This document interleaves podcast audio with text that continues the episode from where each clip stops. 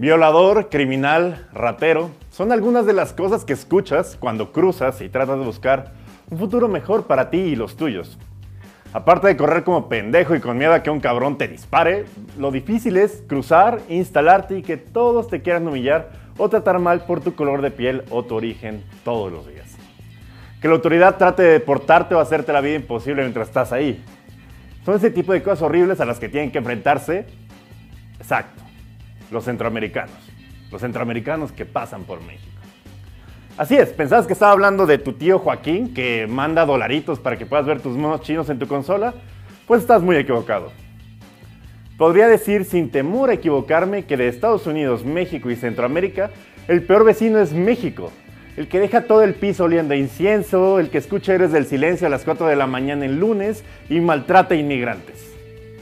Durante años nos hemos quejado de la migre y de las autoridades estadounidenses por todos los abusos que cometen en contra de nuestros paisanos migrantes. Es más, le hemos dado de comer a los tigres del norte haciendo corridos. Pero esa película de terror llena de abusos es Chabelo y Juliancito contra las momias en comparación con el zoo que le hacemos vivir en nuestro país a los migrantes. Guatemaltecos, hondureños o salvadoreños durante décadas consideran a nuestro país la peor prueba para llegar a los Estados Unidos el lugar verdaderamente infernal y peligroso en el que hay que hacer penitencia para llegar a un futuro mejor.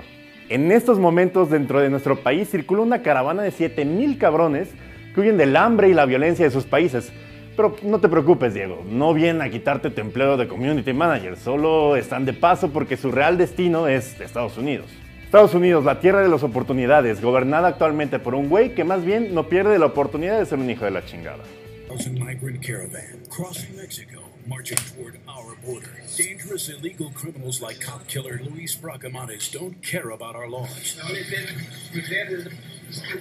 America cannot allow this invasion. The migrant caravan must be stopped. President Trump and his allies will protect our border and keep our families safe. America's future depends on you. Stop the caravan. Vote Republican. I'm Donald Trump, and I approve this message. La ingeniosa idea de la caravana migrante de ir en un grupo numeroso y no individualmente o en otro grupo pequeño obedece a muchas cosas. La primera, evitar a los mexicanos hijos de la chingada. La segunda, tener atención mediática y resguardo de nuestras autoridades. La tercera, representar un problema político para Estados Unidos. Pero esta caravana migrante, ¿en qué se convertirá? ¿En una nueva forma de migrar que dé esperanza a Centroamérica? ¿En un botín político de Trump? Una nueva oportunidad de nuestro gobierno para hacer el ridículo? Acompáñenme en este tren lleno de interrogantes y balazos llamado Caravana Migrante, Racismo en dos fronteras.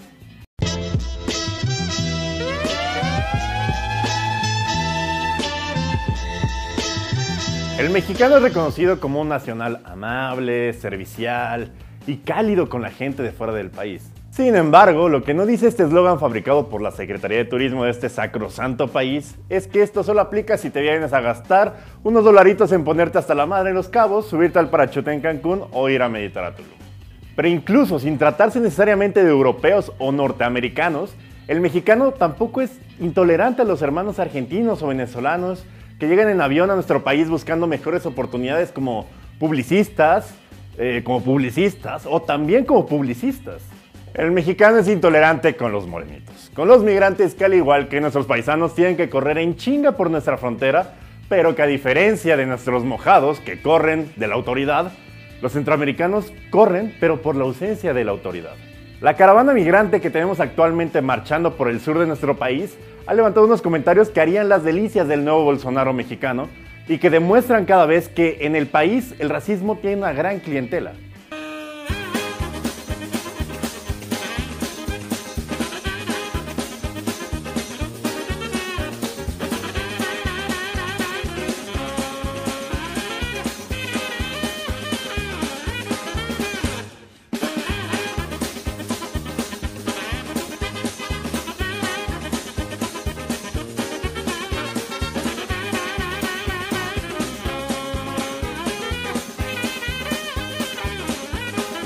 Rateros, asesinos y violadores fueron algunos de los insultos que muchos compatriotas en redes sociales y seguramente la tía imprudente en la cena de Navidad hicieron y harán en el futuro acomodándose en un muy que precioso cosplay de trompista promedio.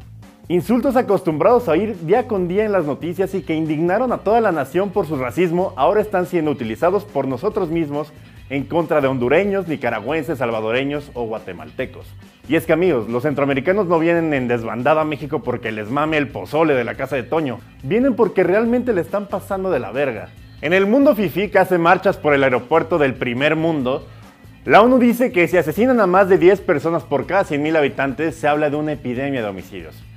Bueno, pues en México tenemos doble epidemia con un promedio en el que son asesinadas 22 personas por cada 100.000 habitantes. Si eso les parece medianamente pinche, imagínense que en El Salvador la tasa es de 60 personas por cada 100.000 habitantes. En Honduras, 60% de las personas están en la pobreza extrema y una de cada cinco vive con 2 dólares al día. La caravana además fue iniciada en San Pedro Sula, la ciudad más violenta del mundo con 51.3 homicidios por cada 100.000 habitantes. Así es, una ciudad más violenta que Tamaulipas.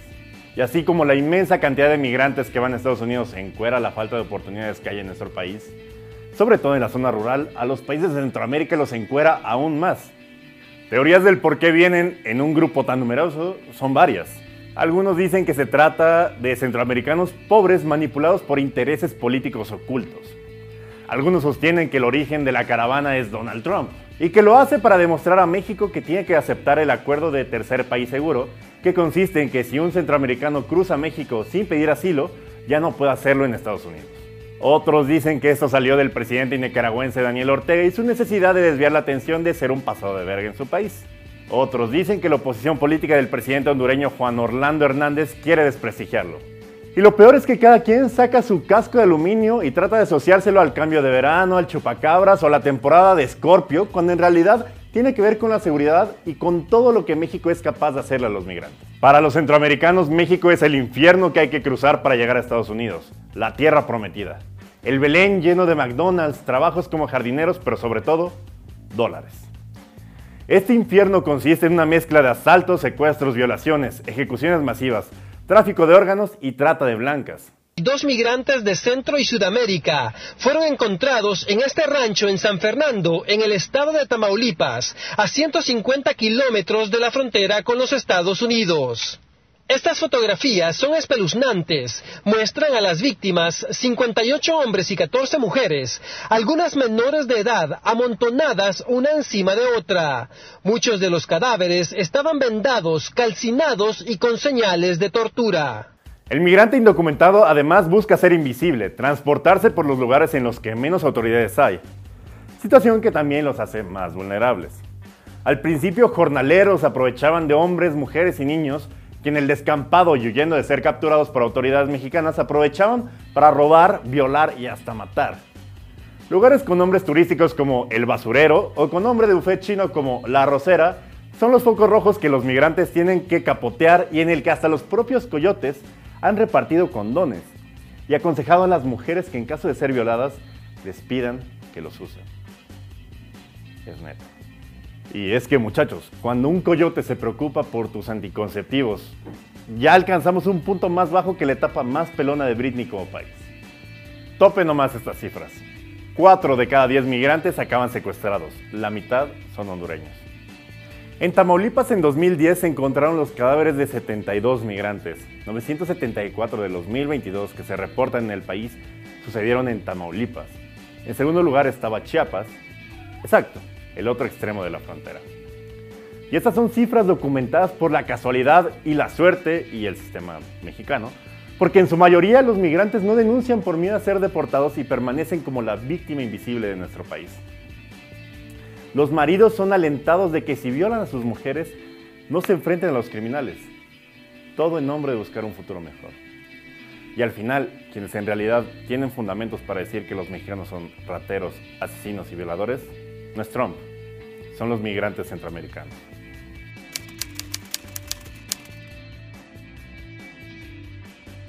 Obviamente en esta historia hay también mexicanos excepcionales como las patronas, los activistas, y no dudo que en nuestras autoridades migratorias también haya gente de valor, pero desgraciadamente son los menos. Esta caravana migrante que hizo que mucho pendejo saliera de sus madrigueras racistas, más allá de ser una maniobra orquestada por George Soros y los judíos malvados que dominan el mundo, como insinúa Trump, En realidad lo hacen por la practicidad de que en bola es más difícil que te hagan daño. Misma estrategia que usas al salir del clásico Chivas América, del Barecito o del Metro Muskis.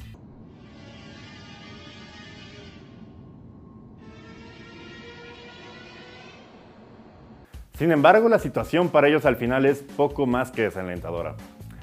Para México es una presión adicional a la ya frágil situación con Estados Unidos. Mientras la política del gobierno mexicano durante el sexenio de Enrique Peña Nieto, con su programa, obviamente financiado por los gringos, Frontera Sur, ha sido deportar al mayor número de migrantes que no pueden extorsionar, Andrés Manuel López Obrador ha prometido que garantizará visas de trabajo para todos los migrantes que traten de entrar a nuestro país. Situación que después adoptó EPN, también por popularidad, pero que obviamente pocos aceptaron porque recordemos que ellos no quieren estar en nuestro país por las ayudas, ellos quieren llegar a Estados Unidos. Los migrantes además no tienen idea de que hay elecciones en Estados Unidos y ni siquiera saben de los tweets de Trump donde anuncia que enviará tropas militares para repelerlos. No tienen ni idea de que están siendo usados como capital político para enardecer a votantes trompistas xenófobos que entre más persuadidos mayor será su voluntad de ir a las urnas una de las elecciones más importantes de Norteamérica.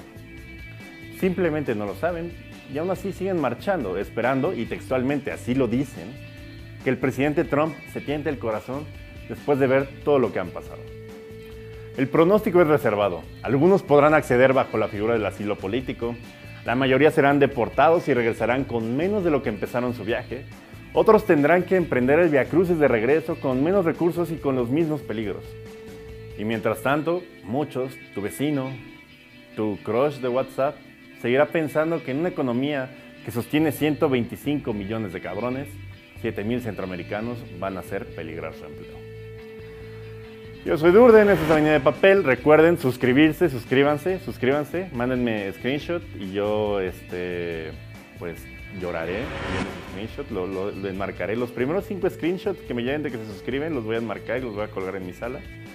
Eh, denle like, activen las notificaciones. Yo no les voy a decir que depositen en el PayPal porque ya me enteré que hay, que hay blogs que sí ponen su PayPal de verdad, ¿no? o licenciados del ITAM. Pero bueno, suscríbanse, eh, notifíquense, denle like y nada, nos vemos la siguiente semana en otro Avenida de Papel, aquí, en su rincón de confianza.